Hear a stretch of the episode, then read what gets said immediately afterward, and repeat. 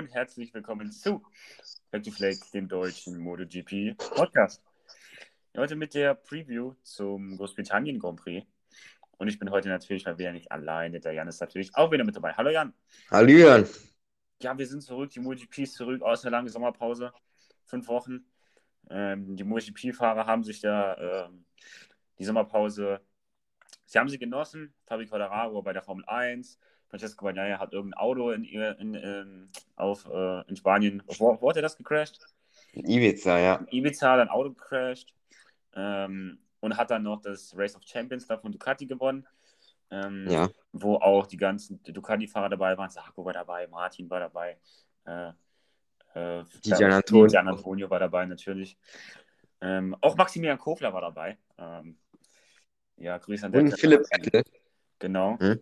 Grüße auf jeden Fall an die deutschsprachigen Fahrer da, die wo da dabei waren. Ähm, ja, aber wir sind zurück aus der Sommerpause ähm, mit der Preview zum Großbritannien Grand Prix. Eine sehr, sehr schwierige Strecke, Jan. Ähm, ja, was erwartet die Fahrer da in Großbritannien? Hm, hoffentlich gutes Wetter. Ähm, ich habe mir den Wetterbericht ehrlich, ehrlicherweise noch nicht angeschaut, aber Großbritannien, wenn man sich zurückerinnert, 2018 aufgrund des heftigen Regens ja sogar äh, ja, ausgefallen, das Rennen. Man wirklich stundenlang gewartet hat, ob das überhaupt nochmal anfängt. Also hoffen wir mal auf gutes englisches Wetter. Ähm, bei der Superbike in Donington, da war es sehr, sehr heiß. Ich glaube, da waren es an die 30 Grad. Das waren schon ja, sehr, sehr sommerliche Tage da hinten in Großbritannien. Also erstens mal das Wetter hoffentlich gut. Mhm. Dann natürlich die sehr, sehr lange Strecke äh, in Silverstone. Rundenzeiten knapp an eine Minute, ein bisschen drunter im Qualifying zumindest. Ähm, also da auch, es ist ein 20 Runden Rennen. Ähm, also allein auf eine Runde muss man schon gucken, dass man da äh, alles beisammen hält. Vor allem im Qualifying kann man sehr viel gewinnen. Auf so einer langen Strecke kann man auch einiges verlieren. Ähm, ich denke mal, dass die Abstände vielleicht wieder ein bisschen größer werden sein auf einer etwas längeren Strecke, so zwischen dem hinteren äh, Feld und ganz vorne. Also das wird auch interessant zu sehen sein. Ja, und natürlich, wie das Kräfteverhältnis ist. Ähm, da gehen wir später noch drauf ein. Genau. Ähm, ich würde sagen, wir fangen direkt mal an. Ähm, ja, zum Beispiel mit dem World Championship Leader, Fabio Quadraro. Ähm, ja, der drei Siege die Saison schon verbuchen konnte. 21 Punkte Vorsprung auf, auf ähm, Lace Bagaro hat ähm, in, der, in der Weltmeisterschaft. Es sind jetzt noch neun Rennen, ähm, die, auszu, äh, die ausstehend sind. Ähm, ja, glaubst du, kann diese Form auch äh, jetzt hier nach der Sommerpause wieder sofort aufs Parkett zaubern? Silverstone denke ich ja. Ähm, dann, was die kommenden Rennen angeht, ist so ein bisschen eine Wundertüte mit Motegi, Thailand, Australien, äh, was haben wir noch? Äh, ja, Malaysia halt. Strecken, wo halt in der letzten Zeit nicht so viel gefahren wurden, außer halt Malaysia mit dem Test, aber kommen das sehr, sehr unbekannte Strecken, vor allem für die Rookies. Ähm, aber jetzt speziell jetzt hier in Silverstone hm, schon eine Strecke, die viele kennen, aber auch zum Beispiel Rolf Fernandes, dort noch nie gefahren mit MotoGP bei Grammy Gardner, generell die ganzen Rookies. Ähm, aber jetzt äh, speziell zu Quattararo. Ähm, er wird wahrscheinlich sehr viel Selbstbewusstsein haben nach dem Sieg im letzten Jahr dort und einer sehr, sehr dominanten Leistung. Also, das war schon weltmeisterlich. Ähm, deswegen denke ich, dass das in Silverstone auch so äh, weitergeht. Ähm, aber es könnte vielleicht ein bisschen enger sein, ähm, weil ich glaube, Lex Bagaro und auch Banyaya, wenn er nicht wie im letzten Jahr diese mega Reifenprobleme hatte, genauso wie Rossi, wo der Reifen, wie Sie gesagt haben, äh, ja, förmlich verbrannt ist. Ähm, von daher hoffe ich, dass das ähm, denen nicht passiert, damit wir ein schönes, spannendes Rennen haben. Und die anderen Yamaha-Fahrer, wenn man auf die guckt, ähm, ja, die haben zusammen so, äh, die haben zusammen weniger Punkte geholt als Luca Marini alleine. Ähm, Gerade schnell zusammengezählt. Ähm, Darren Binder hat 10 geholt, Vizioso 10, macht 20, plus Mobidelli 25, sind äh, 45, Marini hat 52 Punkte geholt. Ähm, Ja, also keine gute Saison von den dreien. Ähm, ja, also für die, also die warten wahrscheinlich noch aufs Saisonende. Für die wird es jetzt nicht irgendwie besser, wenn vielleicht bei Franco Morbidelli, der jetzt endlich vielleicht mal aus der Krise kommt, ja. aber ja, sonst bei Dubizioso, äh, der hört ja auf, hat ja, hat er ja gesagt, und bei Darren Binder, ja, ist halt Darren Binder, ne, aber weiß man nicht, ob da noch so viel kommt von Darren Binder an Pace.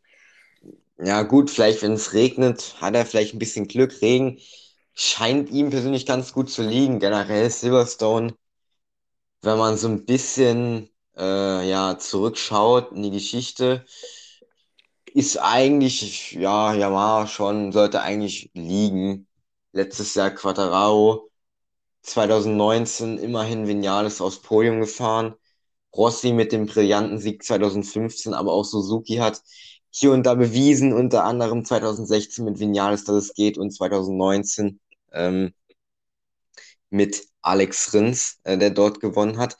Aber Morbidelli muss was kommen. Also äh, wenn er jetzt nicht langsam anfängt, mal wenigstens mal in die Top 10 ko konstant zu fahren, das wäre mal was und ordentlich zu punkten, ähm, um mal da hinten aus diesem hinteren Feld endlich mal auch in der WM-Tabelle mal rauszukommen.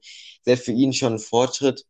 Dovizioso, da wird, denke ich, nichts mehr kommen. Ich denke einfach nur, dass er vielleicht noch die letzten, wie du gesagt hast, neun Rennen auf dem MotoGP-Bike noch ein bisschen genießt, noch, die, noch einmal die Geschwindigkeit fühlt, weil wahrscheinlich so schnell wird er wahrscheinlich nicht mehr unterwegs sein mit einem Motorrad. Ähm, sollte das noch einmal genießen und vielleicht das eine oder andere gute Rennen. Misano, vielleicht noch jetzt Silverstone. Österreich kann er eigentlich gut, aber ist halt Yamaha, ist halt das Problem. Ähm, es wären eigentlich noch viele Strecken gekommen, die ähm, Dovizioso gut liegen. Mutegi zum Beispiel auch gut, Thailand auch. Damals halt mit Ducati war das natürlich ja eine sehr, sehr ähm, komfortable Strecke für sie, aber jetzt mit Yamaha ist das halt nicht mehr so. Und da wird auch nicht mehr viel kommen. Darren Binder, wie schon gesagt, vielleicht im Regen hatte, denke ich, eine Chance Punkt, zu punkten, generell im Chaosrennen, aber äh, ich denke, von Binder und Dovizioso werden wir nicht mehr viel sehen, aber von Movidelli werden wir bestimmt noch das ein oder andere gute Rennen diese Saison sehen. Dann wechseln wir mal das Lager zu Aprilia rüber. Ähm, Aleix Bagaro und Melvin Quinales. Ähm, ja, Aleix Bagaro sowieso Schwung mitgenommen jetzt ähm, in die Sommerpause hinein mit diesem super Rennen da in Assen. Ähm, 21 Punkte der Quadraro hat da wieder ein bisschen was gut machen können. Ähm, der ist gut drauf, mit dem muss man sicherlich auch wieder in Silverstone rechnen. Aber auch Melvin Vinales hat in äh, Silverstone schon große Erfolge feiern können. Zum Beispiel seinen ersten Sieg überhaupt in seiner Karriere in Silverstone mit Suzuki damals noch. Ähm, ja, also Melvin Vinales weiß auf jeden Fall, wie man um den Kurs fährt. Ähm, auch 2019 dann Podium geholt. Ähm, ja, also die beiden Aprilia, äh, die beiden Aprilias muss man sicherlich auch wieder auf der Rechnung haben hier in Großbritannien. Ja, ganz klar. Ähm, ist sogar ein bisschen, natürlich wird man jetzt so sagen, ja, Aleix bestimmt schneller an dem Rennwochenende halt, weil es ist halt Aleix und halt nicht Vinales, aber Vinales hat gezeigt, äh, 2016, dass er auch mit einem, ja, damals halt eigentlich nicht mehr so äh, guten Motorrad ähm, dort deutlich eigentlich gewinnen kann. Äh, in Silverstone und dort seinen, wie du gesagt hast, ersten äh, Sieg eingefangen hat mit Suzuki. Aber ähm, auch jetzt mit Aprilia, warum nicht? Erster Saison, äh, erster Sieg mit äh, für Aprilia in Silverstone, das wäre doch ein, eine schöne Geschichte für ihn. Und ähm, er hat auch schon an, noch andere relativ gute Rennen dort ähm, gefahren. Also Vinales muss man definitiv vorne mit dabei haben so Top 5 bis Podium ist bei dem definitiv drin. LA sowieso, ich denke, da müssen wir nicht viel drüber sagen. Letztes Jahr erstes Podium mit Aprilia dort geholt. Damals auch schon mit einem relativ guten Paket, aber noch nicht so, wo man immer gesagt hat, hm, LA gut, erste, erste Rennhälfte immer vorne mit dabei, aber dann abgeflacht gegen Ende. Das ist diese Saison jetzt nicht so. Und ähm, LA, denke ich, auf dem Podium oder mindestens wirklich Top 5 alles andere wäre schon äh, eigentlich schon eine Enttäuschung, muss drin sein am Wochenende. Definitiv. Aleix Bagaro, wie ich schon erzählt habe, 21 Punkte weg von Fabio Quadraro. Also die WM ist noch mehr als offen. Ähm, ja, aber auch die Ducati-Jungs wollen sicherlich vielleicht nochmal in den WM-Kampf eingreifen. Wir haben nämlich schon Sarko auf der 3, Bas, äh, Bastianini auf 5 und Bagnaia auf 4. Ähm, beide so um die 50, 60 Punkte weg. Äh, Sarko 58, Bagnaia 66 und Bastianini äh, 67. Hm, wen siehst du von den drei jetzt am stärksten so vom Ducati-Lager? Wer könnte vielleicht noch mit ein paar starken Resultaten in den WM-Kampf eingreifen? Bagnaia würde ich sagen, weil Zarco, glaube ich nicht. Ist zwar, er hatte eine gute erste Saisonhälfte, auf, er liegt ja nicht umsonst auf P3, aber ja, er liegt halt eigentlich auch nur auf P3, weil die, weil Mr. Pecco Fantastic, Hashtag GoFree, ähm, leider zu oft äh, ja, Keys gesetzt hat. Ähm, klar, es ist vielleicht ein bisschen langweilig, wenn man jetzt sagt, man ja, ja, aber wenn man mal ehrlich ist, Zarko, ja, der wird auch wieder das ein oder andere gute Rennen haben, aber ich glaube, von der Konstanz her reicht das auch nicht. Und bei Bastianini, ich denke eher, dass er die Saison so jetzt so gut zu Ende fahren wird. Ich glaube nicht mehr, dass er so die großen Highlights wird setzen. So ein Rennsieg ist natürlich drin, auf jeden Fall. Ähm, vor allem auch im Misano, da war er letztes Jahr auch schon gut unterwegs, aber ich glaube nicht, dass da jetzt so viel kommt. Und deswegen Banyaya, wenn er sich zusammenreißt, wenn er die Pace findet, wie auch letztes Jahr äh, nach der zweiten, ähm, ja, nach der Sommerpause, dann geht er noch was. Wie viel ist er weg? 66? Mm, ja. Ja, gut, letztes Jahr war er, glaube ich, 72 Punkte oder so back, also sehr, sehr weit, aber das nimmt sich nicht viel. Ich weiß, auch dieses Jahr ist es auch alles ein bisschen andere Umstände, weil letztes Jahr hatte man kein Lech Bagaro, der dort äh, schon so vorne mitfahren konnte. Ähm, da, da, hatte man noch einen Joan Mir, aber das ist nochmal ein anderes Thema. Ähm, und deswegen, ja, ich würde sagen Banaya. Und du? Hm, ich würde sagen gar keiner. Ja, weil ja, gut, ja, gut. Was, was heißt denn WM-Kampf eingreifen? So wirklich aktiv dabei oder so bis auf ein paar Punkte rankommen? Ja, dass man wirklich so sagt, okay, die können noch äh, ein paar Rennen zum Schluss, sagen wir mal drei, vier Rennen vor Schluss, die sind noch im WM-Kampf drin und es ist noch wirklich realistisch, dass die, die WM wohl nicht irgendwie, keine Ahnung, die sind jetzt drei Rennen, äh, drei Rennen vor Schluss, sind die äh, 74 Punkte zurück. So, die können also, mathematisch noch Weltmeister werden, wenn dann der Führende dreimal DNF geht und du dreimal gewinnst. Das ist natürlich nicht realistisch. Also meinst du eigentlich, wenn die äh, noch innerhalb 25 Punkte sind zum WM-Führenden bis Valencia halt? Oder halt 24? Ja, so halt ein Halt so, dass sie Weltmeister werden können. Ja. Ja, doch. Ich, ich glaube, mit den Strecken, die kommen, ja. Ich glaube schon. Vor allem hat Banyaya einen Vorteil, dass er da schon gefahren ist ja gut, Quadraro ist da auch schon gefahren, aber ich will sagen, dass so, ich glaube schon, an, anhand den Strecken würde ich sagen, ja. Von der Pace her würde ich sagen, ja. Da ist halt nur diese eine Komponente, und zwar das Stürzen, dass du sagst, hm, vielleicht doch nicht, aber 2 zu 1 steht zwischen denen.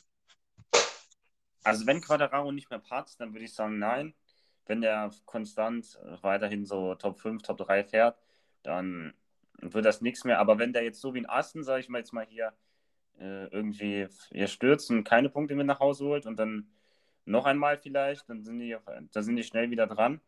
Mhm. Aber wenn Quadraro halt normal sein, normal sein Tempo fährt, wie er es auch vor Assen gemacht hat, dann ja, wird es auch von Banyaya schwer, denn der muss jetzt, also der muss jetzt schon ein paar Rennen gewinnen, Banyaya. Und Aleix Bagro ist ja auch noch da. Der man auch nicht vergessen. Ja, also wenn man, Herr Leich ist definitiv der, der, ja, der, der, der am ehesten da noch rankommt. 21 Punkte sind nicht viel. Das ist ähm, allein schon, wenn, wenn würde Leich gewinnen und keine Ahnung, Quadraro wird ähm, Dritter, holt 16 Punkte, Leich wird 25, das sind 9 Punkte, dann sind es nur noch 12. Also das wäre auch schon was, selbst wenn die bei, selbst wenn Quadraro noch aufs Podium wird fahren. Also da ist noch sehr viel drin, aber ich stimme dazu, wenn du sagst, dass man ja jetzt schon muss im nächsten Rennen Jetzt auch schon Silverstone, aber auch schon dann weiter nach Österreich, Misano. Das sind, das sind alles Strecken, die kann er und das muss er halt eigentlich mal zeigen. Definitiv. Ähm, ja, was haben wir denn noch im Ducati-Lager? Wir haben Jack Miller, ähm, der zu KTM abgeht, der ja, die Saison wahrscheinlich ruhig zu Ende fahren wird, Platz 7. Da geht jetzt eigentlich auch nicht mehr so viel. Kroche Martin hat man mehr erwartet. Nur mit, Ah, 70, ja, nur mit 70 Punkten auf 11, Bezecchi, Marini auf 14 und 15. Das ist okay. Ja, Hätte man auch vielleicht vor der Saison so ungefähr da eingeschätzt. Und ja, der Rest von Ducati hat auch die Gian Antonio auf 20 jetzt. Also nichts Spektakuläres, was sich da noch irgendwie anbahnte. also die Mooney-Jungs, also das Rossi-Team, ja, jetzt so allein die Positionen sind vielleicht jetzt nicht so Weltklasse. Hätte man vielleicht ein bisschen mehr erwartet, wobei es ist aber auch ein sehr, sehr großes Starterfeld.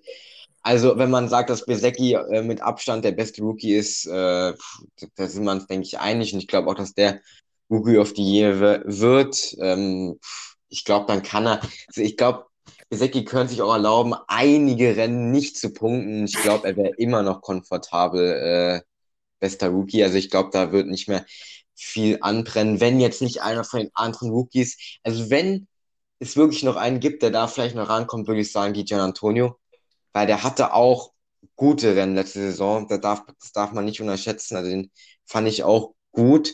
Ähm, definitiv ist zweitbester Rookie, ne? Äh, ja, Ja. Ähm, deswegen vielleicht die Gian Antonio, wenn er jetzt wieder weiterhin Ergebnisse findet, der kommende Teamkollege von Alex Marquez. Ja, zu dem kommen wir auch noch. ja. ja äh, und ähm, ja, also ich glaube, da passiert nicht mehr viel. Das VR46-Team macht einen guten Job, gute Einzelergebnisse auch, Podium, äh, Front Row, also wirklich gut und ähm, Jorge Martin enttäuschend. Da ist ja auch noch nicht so, ähm, hat es noch nicht entschieden, wer es jetzt wird. Ähm, die von Ducati haben gesagt, dass Ende August es erst eine Entscheidung gibt zwischen den, äh, bei, zwischen den beiden, wer es denn jetzt wird ins Team, äh, Bastianini oder Martin. So ganz Ge- Gerüchte, die so in der hintersten Schublade mal, wo ich so gelesen habe, war, dass es vielleicht Bastianini wird, anstatt Jorge Martin. Das wäre aber jetzt wieder, ein, ja, wie soll ich sagen, wieder ein Wechsel, weil eigentlich hieß es ja Jorge Martin, aber wenn man ehrlich ist, Bastianini finde ich schon eine gute Variante. Also Martin, der überzeugt mich jetzt, jetzt nicht wirklich so. Hm? Ich, Definitiv. Ähm, aber muss man schauen, wie sich das in der MotoGP Silly Season entwickelt. Äh, mal schauen, äh, wie sich da Ducati entscheidet. Genau, ich würde sagen, wir gehen zum nächsten Lager rüber, zu KTM. Ja, Brad Binder auf 6, Miguel Oliveira auf 10. Und dann äh, Remy Gardner und Rolf Fernandes auf den letzten beiden Plätzen. Ähm, ja, KTM ist so ein bisschen schwierig. Ähm, so ein bisschen Honda ein bisschen, ein bisschen besser, kann man sagen. Also, die, die haben zwar mit Brad Binder zum Beispiel so eine okay Pace, aber die reicht dann meistens so nur für Platz 6 und Platz 7. Ähm, glaubst du, KTM könnte aber vielleicht was gefunden haben in der Sommerpause? na gut, sie haben ähm, schon, auch beide haben eigentlich, ich glaube jetzt gegen Ende konstant Top 10. Also auch Miguel Oliveira hat gesagt, okay, bin jetzt Platz 9, kann ich eigentlich mit der Leistung normalerweise zufrieden sein, Platz 9 mit dem Motorrad, äh, vor allem, was man halt davor gesehen hat. Ähm, aber das reicht ihm halt nicht. Und äh, Miguel Oliveira ist ein Fahrer, wenn man überlegt, dass man gedacht hätte, dass 2021 der mal noch in den WM-Kampf mit eingreift. Da ist er jetzt schon auf Platz ähm, 10. Ist er noch ganz gut, also Platz 10. Ich wusste gar nicht, dass der doch noch auf Platz 10 ist. Ähm, Brad Binder ist für mich ein Weltklasse-Fahrer.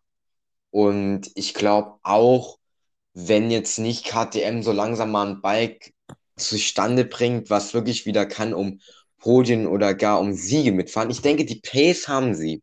Es liegt auch ein bisschen an Binder, weil Binder meistens in den Qualifyings nicht so gut dasteht. Wenn er dann von Platz 15 kommt, dann macht er ein Comeback auf Platz 6, sagt mal, ja, super, P6 hat er neun Positionen gewonnen, aber auf der anderen Seite denkt man sich immer, hm, schade, mit der Pace wäre auch ein Podium gegangen. Das ist dann immer so eine Sache, bei den einen läuft das Qualifying besser, bei den anderen das Rennen.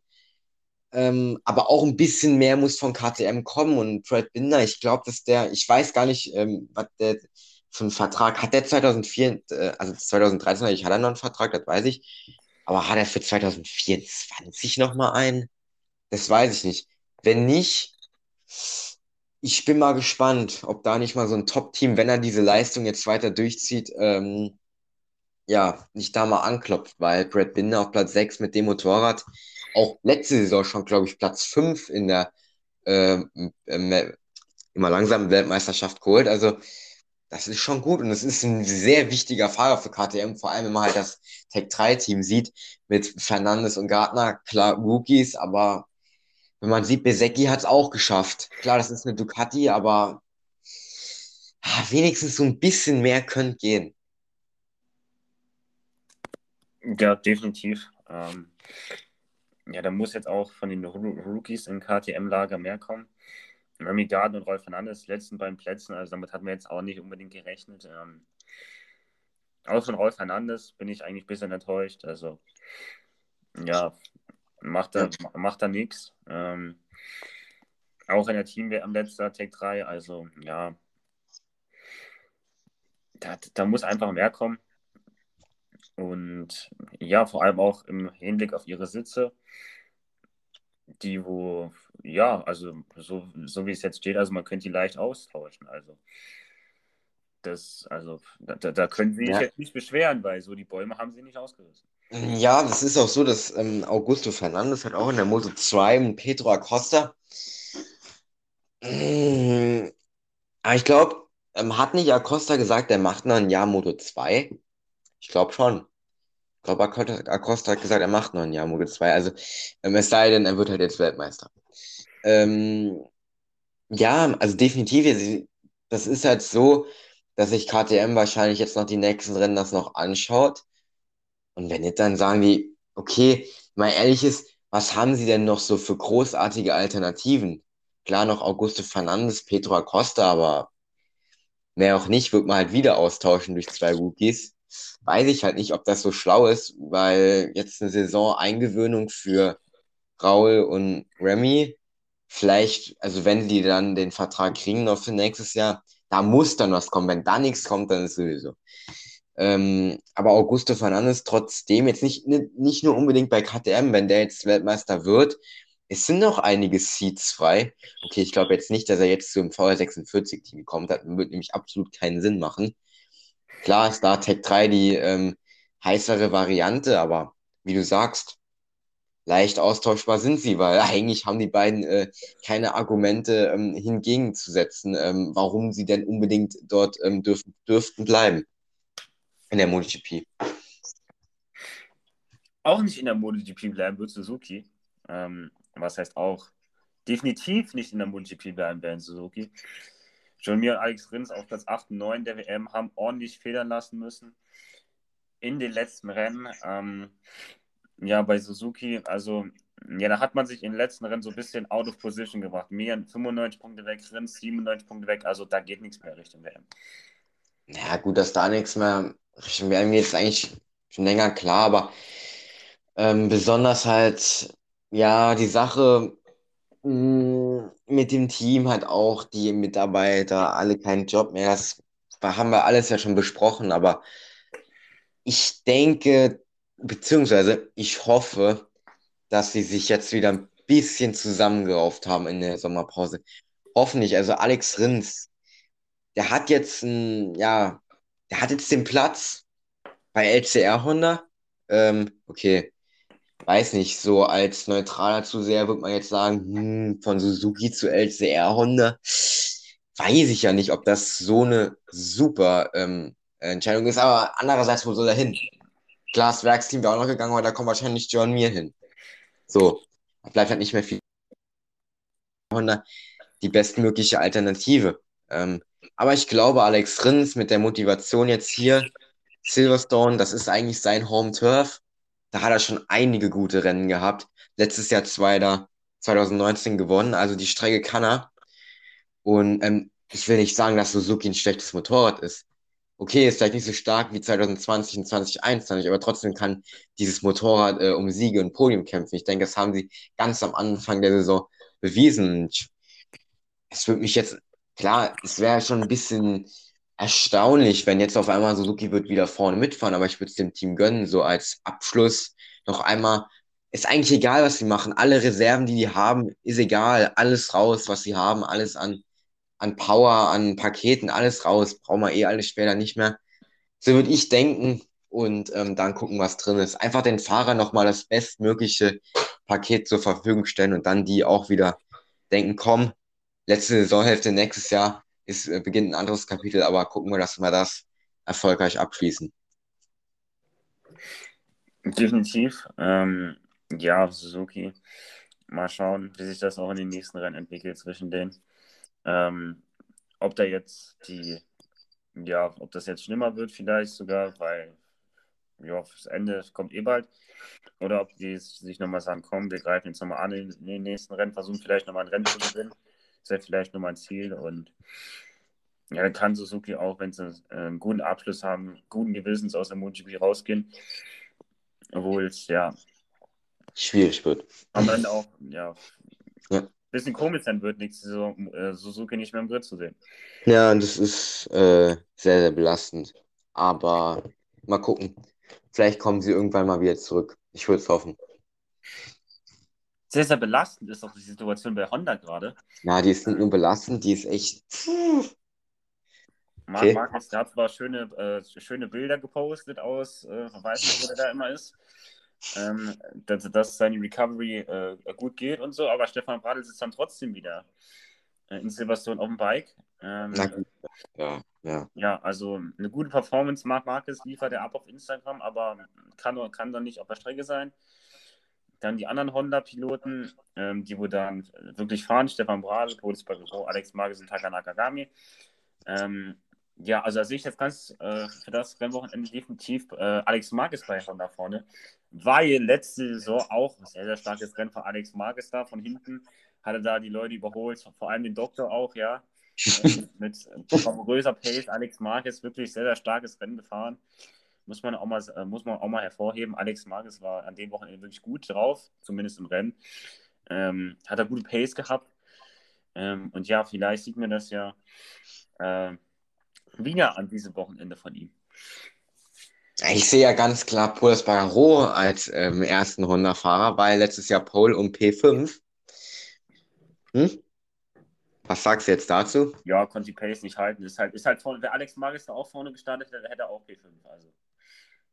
Alex ja, Marquez bessere Pace gehabt. Ja, das mag sein. Ja, schau. Am Ende 14 Sekunden back, glaube ich. Zu, ja, oder? Hat ja auch erst durch die ganz langsam, der Doktor, der hat den so viel Zeit gekostet. Nee, nee, nicht. Nee, nee, nee, fast für 14 Sekunden. 5 Sekunden zu Pol. Ja, siehst du hier. Und dann hier ist er ganz hinten wahrscheinlich gestartet, Alex Marquez. In Q1 14 Se natürlich raus. Pete, nee, äh, wo ist er? Warte, ich gucke, wo er gestartet ist. Ich glaube, ich wette P18. Das ist seine Lieblingsposition. Ist warte. Warte, warte, warte, warte, warte. Wir machen das anders. So. Nein, nicht zweites freies Training. Wobei, könnte ich auch mal gucken, da war der Doktor wenigstens gut. Ah, Platz 17. Bitter. Er ist ja noch gut für ihn. Platz 17 ist eigentlich noch gut.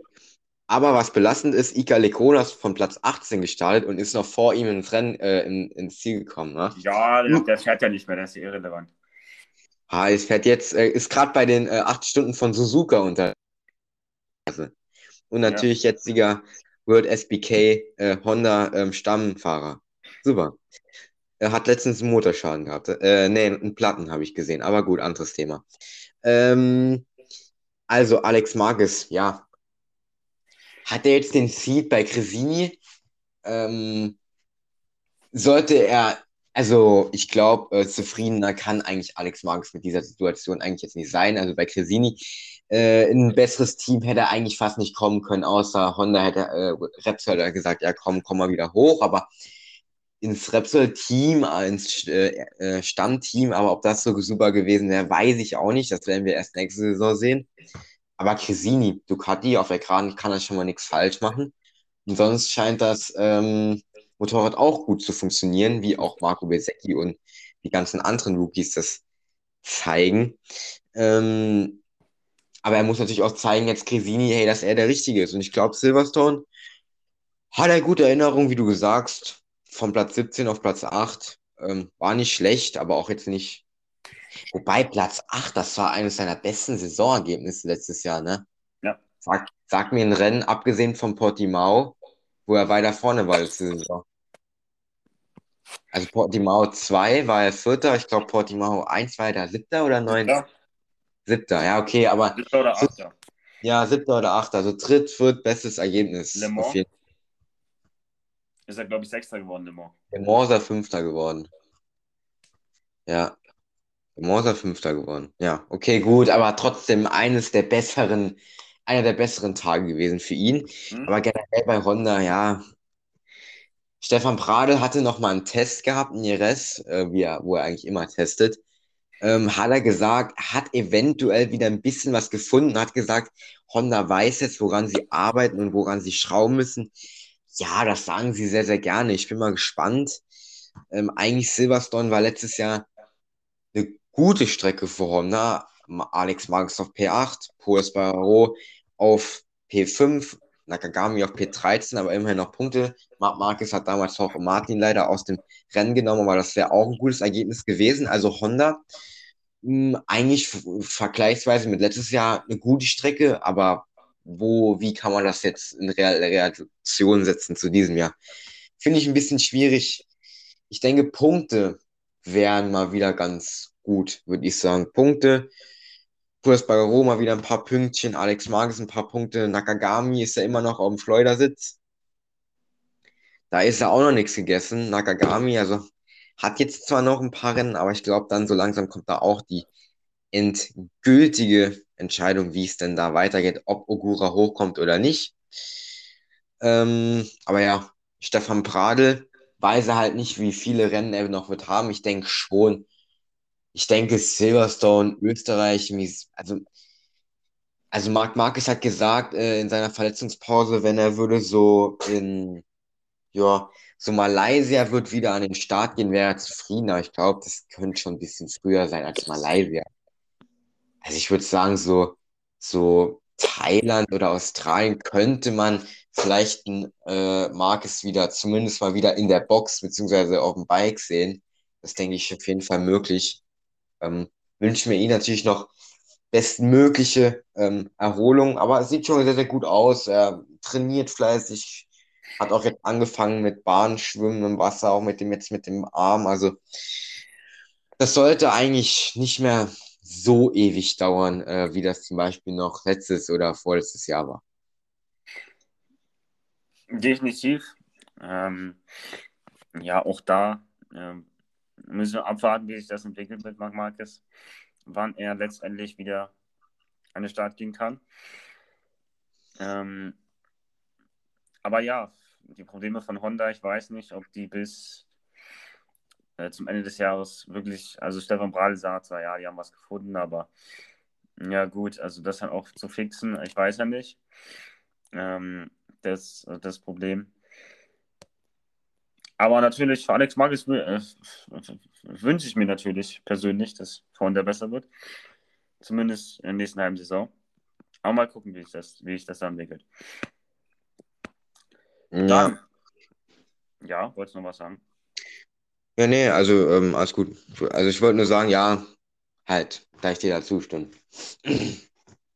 Dann haben wir alle Hersteller, alle Hersteller soweit. Tipps. Wir kommen zu den Tipps, genau. Und zwar, da fange ich mal an direkt. Ähm, Natürlich. und zwar habe ich hier Merrick Vinales auf der 3. Ähm, Ah, ja, Merrick Vinales, ähm, ja, P3. Ähm, dann P2 habe ich ähm, John Sarko. Ja. Ich glaube, der, wird- glaub, der wird gut aufgelegt sein am Rennwochenende. Und dann am Sieg habe ich Aleix Bagaro für die WM noch ein bisschen spannend zu halten. Kein Quadraro in die Top, in die Top 3. Ähm, der hat einen Motorschaden oder stürzt wie 2019 in Kurve 1 ähm, und räumt Dovizioso noch ab. Ja, hoffentlich nicht. Digga, Alter. Und äh, Alex Bagaro ist der neue Championship-Leader nach dem Rennen. Ah, stimmt, das ist definitiv möglich. Das wäre das wär geil. Also, was heißt das? Also, natürlich wäre es nicht so gut für Quadraro, aber für uns als neutralen Zuseher wahrscheinlich sehr, sehr, ähm, opti also sehr gut. Ja, ist natürlich jetzt schwierig. Jetzt hast du da aber schon ein sinniges, ja, äh, wildes Podium ähm, rausgezaubert. Ähm, okay. Äh, da gehe ich mit, ich sag, äh, was sage ich? Platz 3, äh, Quadraro. Platz 2, Aleix Spargaro. Und auf Platz 1 hoffentlich Banyaya. Oh. Ho Ja. ja, ja, doch, hoffentlich. Also es wird mich, okay, es ist wahrscheinlich so ein langweiliges Podium. Ich weiß, wie oft hat man jetzt in der Saison schon Quadraro, Aleix und Banyaya auf dem Podium gesehen? Ich weiß. Aber ähm, wenn man mal ehrlich ist, wen willst du denn da sonst? Okay, Vinales kann ich verstehen. Zarko auch irgendwo noch so ein bisschen, aber ich gehe da eher den langweiligeren Weg, wobei so langweilig wäre es gar nicht. Erstens mal würde Aleix ähm, Punkte aufholen, vier Punkte würde er aufholen auf Quadraro und ähm, Banyaya würde neun Punkte, auf, Punkte aufholen zu Quadraro, genau. Dann würde es alles wieder ein bisschen schrumpfen. Also es würde mir sehr gut gefallen. Natürlich, wenn Quadraro wieder keine Punkte wird holen und keine Ahnung, Banyaya wird gewinnen und Aleix würde Zweiter werden, das wäre natürlich besser, würde es besser könnte es gar nicht gehen als das. Da wäre nämlich LA bis auf den Punkt dran und ähm, Banyaya wäre nur noch äh, 41 Punkte oder so weg. Also ja, immer noch viel, aber werden es sehen. MotoGP, Prognosen sind sowieso eigentlich ja jetzt nicht unnötig, aber wie soll man das voraussehen, voraussagen? Dann würde ich sagen, war es an dieser Stelle von, von Flag to Flag, dem deutschen MotoGP-Podcast. Ähm, ja, lasst sehr gerne eine positive Bewertung da auf dem Podcast und ich würde sagen, ja, und dann letzte Worte für heute. Ja, äh, wobei, so ein Chaosrennen wäre auch mal wieder geil. Ich hätte nichts gegen Regen, aber so ein normales Rennwochenende mit guter Pace hätte ich auch nichts dagegen. Hoffentlich spannend und hoffentlich mit einem, ja, WM-Abstand, der sich ein bisschen zusammenschrumpft. Das hoffen wir alle. Ähm, ja, und dann würde ich sagen, war es das an dieser Stelle mit Fact Fact im deutschen MotoGP Podcast. Ciao. Ciao.